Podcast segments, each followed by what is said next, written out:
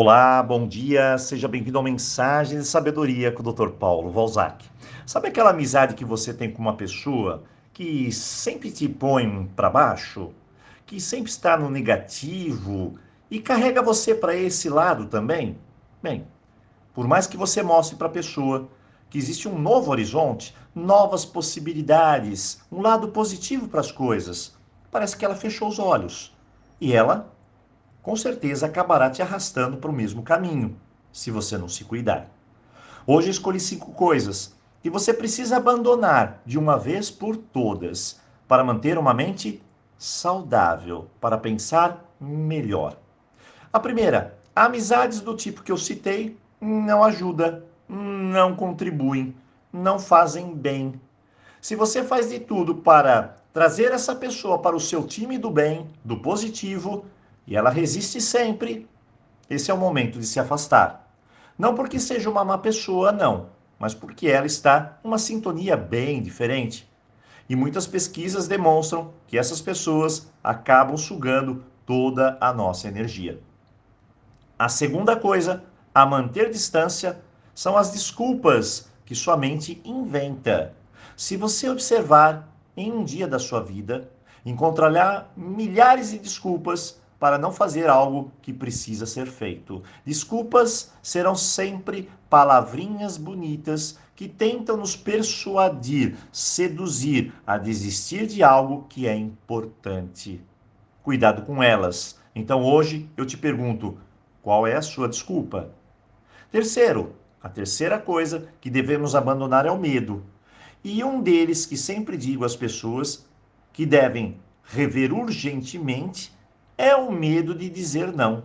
Tem pessoas que não dizem não para os filhos, para o marido, para a esposa, para os amigos, para a família e por aí vai, com medo de se sentir inadequado, rejeitado, abandonado, não aceito, sendo que um simples não poderia resolver muitos de nossos problemas.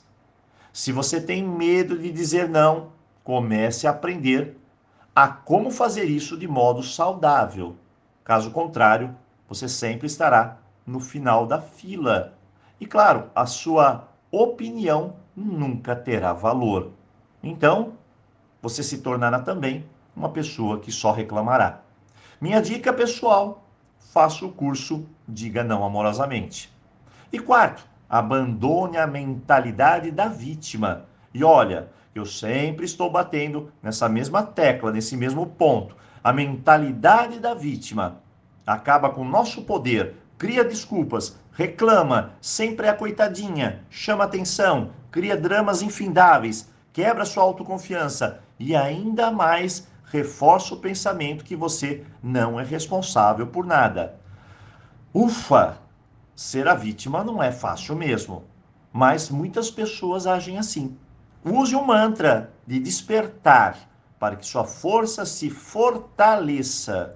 Diga sempre: Eu sou 100% responsável e faça o seu melhor. Por fim, a quinta, a obsessão de sempre estar certo, o tal certinho. Essa é demais, não? Estar sempre certo significa orgulho, inflexibilidade e crítica excessiva. A pessoa sempre está tensa, cautelosa, vigilante sempre tem que ser daquele jeito, daquela maneira dela. Ela bate no peito e diz: O meu jeito é o melhor.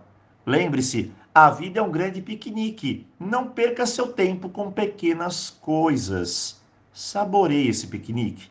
No final, o obsessivo de ser certinho vai brigar com todo mundo. Vai ficar sozinho. Vai ser o chato da turma. E, claro, perderá o essencial: a sublime arte de viver melhor. Hoje, cinco pontos a ser abandonados. Então, faça sua reflexão e passe o áudio para alguns amigos, familiares e quem sabe, todos nós juntos não podemos mudar um pouquinho aqui, um pouquinho ali para viver melhor. Um forte abraço, um ótimo dia para você.